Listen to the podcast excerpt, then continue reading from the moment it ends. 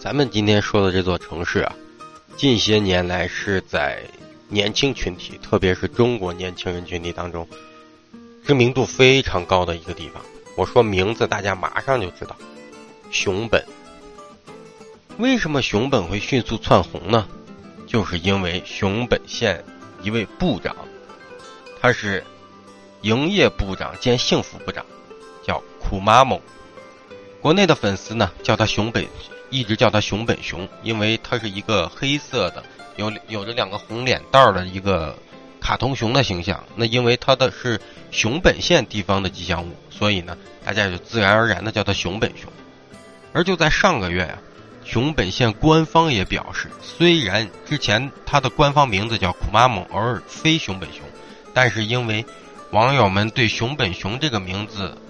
这个使用的频率太高了，甚至很多人都不知道他原来的名字，所以呢，熊本县也干脆直截了当的，我们就以后就改名了，我们就叫熊本熊，可以说完全就是网友们的力量，特别是在中国的二次元文化和青年人群中，很多人呢都会亲切的称他为部长大人。那今天呢，咱们也不说很多别的东西。咱们就聊一聊部长大人的前世今生，顺带呢，我再带大家去瞧一瞧部长大人的办公室是什么样子的。二零一一年，贯通整个九州的新干线呀，全线开通，就是最南边一直顶到鹿儿岛县的鹿儿岛市了。新干线，这意味着邻县乃至大阪等关西地区的旅客呀，可以更加快捷、更加迅速的来到九州观光旅行。那熊本县政府呢，看准了这个难得的机会，想要做一些特殊的地方推广活动活动啊，来吸引乘坐新干线的旅客，能够在熊本县下车旅行，促进当地的这种商业和相关产业嘛。一开始啊，熊本县政府找来了本县出身的知名作家小山熏堂。这个位小山熏堂呢，就是第八十一届奥斯卡最佳外语片叫做《入殓师》的编剧，找他来构想这个视觉元素。那他呢，接到了这个工作之后，为了能够让形象的更加具象、具象化，随即找来了自己的好友，是一个著名设计师，叫做水野学。两个人呢，一开始是想要简单的制作一个 logo 就 OK 了，但后来他们发现呢。一个简简单单的 logo 不能够就是完全容纳他们想要的这些诉求，所以呢，他们在 logo 之外又提出了一个叫做“库马蒙”的呆萌熊造型的地方吉祥物。同时呢，在熊本县知识浦岛裕夫的支持支持下，水野学带着自己的工作室啊，开始设计这个熊本熊的形象。他们前前后后设计了得有一千款左右吧。如今到后来呢，在这一千款当中，选出了如今咱们看到的这个呆萌贱萌的熊本熊形象。我之前也是做设计的，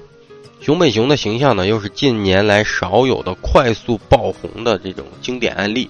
所以自然呢，前些年我也少不了研究。其实熊本熊之所以能火呀，它的形象设计呆萌可爱只是一方面，更重要的是。它与传统意义上的吉祥物是有着本质区别的。熊本熊不再是一个单纯在重要节日或者场合简单出来就是晃一晃的卡通形象了。设计师们呢，大胆的给它赋予了真实人类的一些，你说是情绪也好，我要我说呢是真实人类的一些缺点。比如，他做事时经常失败，失败了多，他会急躁。甚至会通过其他手段来掩盖自己的失败。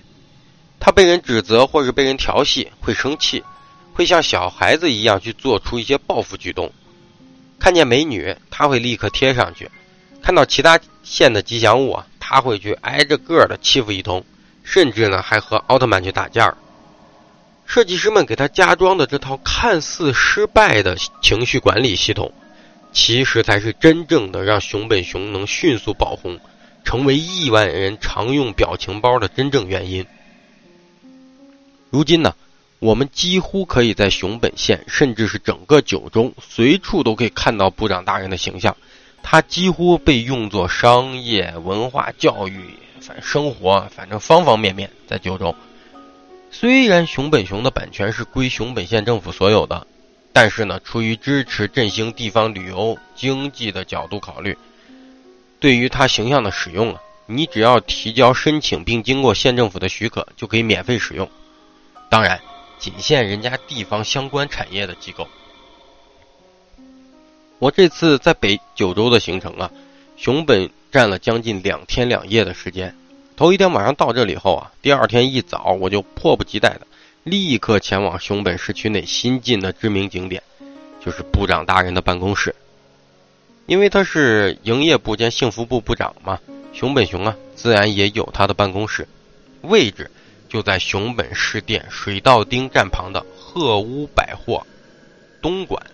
一楼，地址各位记清楚了，鹤屋百货东馆一楼的东南角。一个比较偏僻的位置，我当时也是转了一大圈才找到。我今天呢，也我也把他熊本熊的这个官方网站啊贴在了咱们图文介绍里头。主要原因是因为部长大人并不是每天都在的，他上班也是看心情，所以各位如果想去看他，要在官网上关注他的在馆日期，就是你可以瞅着时间去。大约呢每周会有两到三天，他是在他的办公室里。我在来之前呢，其实就已经查到了，今天熊本熊并不在办公室，而明天和后天连续两天都在。那因为当时来的时候是节日，是日本的文化节，很多父母啊会带着孩子过来看。那可能有的朋友会说了，你既然在熊本待这么长时间，不会把今天和明天两天的行程对调对调一下吗？你没有熊本熊没在，你来个什么劲儿？其实吧。一般部长来的时候啊，这里都是人山人海。虽然有一些互动，但大部分都是英文的，我也不懂啊。而这更重要的是，虽然我是可以把今明两天的行程对调，但是我要从明天开始使用买之前买的这个 JR Pass。这玩意儿一旦开了，它是连续的，北九州的 JR Pass。那你更改行程的结果就是我得搭进去每个人至少五千日元的交通费用。就是前后就只错这一天呢，可能我每每个人每天就得多花差不多四千到五千日元，我们三口啊就是一万五，所以太不划算了。这个部长办公室啊，面积其实也不是很大，大概就是二三百平米。然后呢，它是分里外间的，外面是一个大一些的活动场地，一侧是活动场地，平时部长在的时候能和小朋友互动啊。带着小朋友做做操什么的，另一侧呢是卖熊本熊的周边。再往里边一间小的，大概也就十平米不到，是部长的办公室。里面呢，除了部长的办公桌，就是一些部长与名人的合影之类的，还有不知道从哪里得到的奖杯什么的。当然呢，部长不在的时候，他的办公室以及办公桌啊，谁都可以进，谁都可以坐。桌子上除了部长的工位牌和一个装饰性的电话，还有一个呢是一个很厚很大的，就是游客来访游客的留言本儿，里面呢还真能看到不少国内游客的留言。说真的，来到部长办公室啊，你不得不佩服日本人对于这种吉祥物形象的包装与开发，他们赋予了它更加拟人化的设置。他们让他在政府里头有相对应的职位，虽然没什么卵用。他们给他设置了专属办公室，虽然是在商场里。他甚至还有自己最心爱的摩托车，还有如首相一般的出行日程表。玩了好大一圈，虽然今天我们并没有见到部长本人，但对我家娃来说呀，总体他还是很开心的。以前整天在 QQ 和微信里看到，就是部长大人蹦来蹦蹦去的，又又是出糗啊，又是跟别人打架什么的。这次至少来过部长的家了，回去以后可以和小朋友呱好好的就呱唧吹嘘一番了。在熊本熊办公室的外边啊，你走出后门，就是这个鹤屋百货的后门，可以看到一处街心空地，很多上班族啊三三两两中午来这里边晒太阳边抽烟。顺带吃点简餐什么的，于是呢，我们一家三口也来了凑热闹。不过我更好奇的是，这个街心空地啊，什么都没有，却在一众现代化商场写字楼中间保留了一幢看着很古旧的日式民居小院儿。好奇心的驱使下呢，我就过来一探究竟。一看才知道，原来是一个名人的故居。这位名人叫做小泉八云。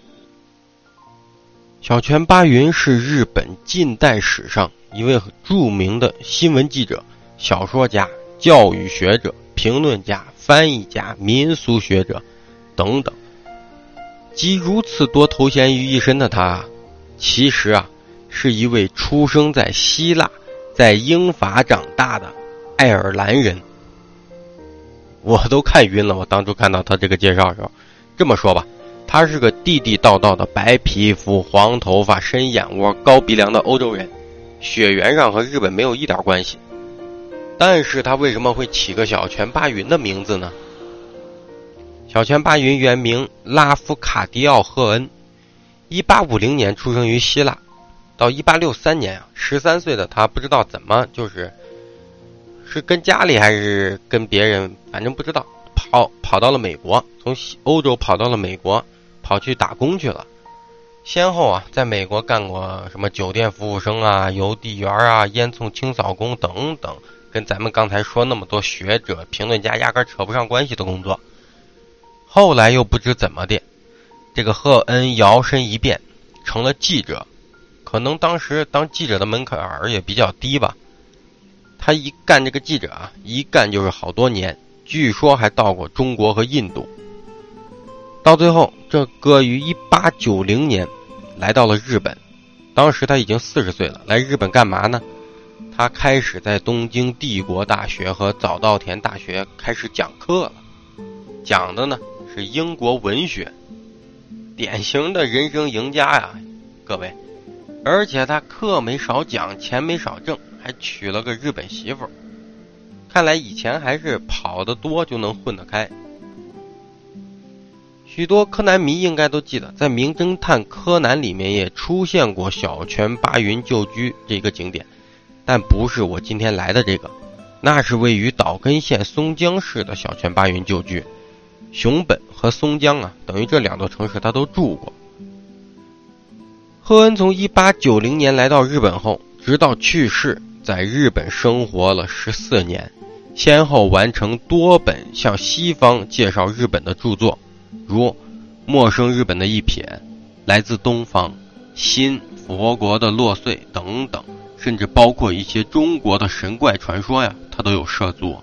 可以说，他是一位面对着西方世界的东方解释者。而熊本的这座故居，就是他早期来到日本，担任熊本第五高等中学，也就是现在的熊本大学当英语老师时，在熊本第一年住的地方。他最早也最知名的著作《陌生日本的一瞥》，据说就是在这里执笔完成的。娶了日本媳妇后呢，为了死后能把遗产留给妻儿，后来赫恩做出了一个决定。就是加入妻子家的姓氏，他妻子姓小泉，并加入日本籍，正式改名为小泉八云，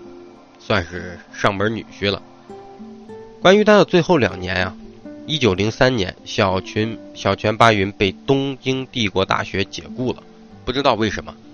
之后一年啊，他努力的想赴美讲学，但未能成行。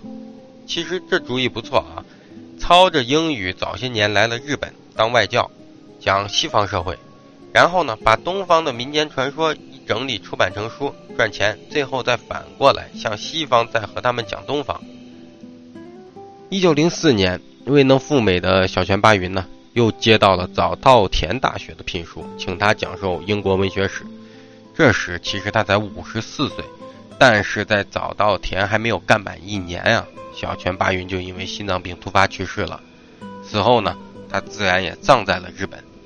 可以说是人生很跌宕、很有意思的一位日本的近现代学者。最后，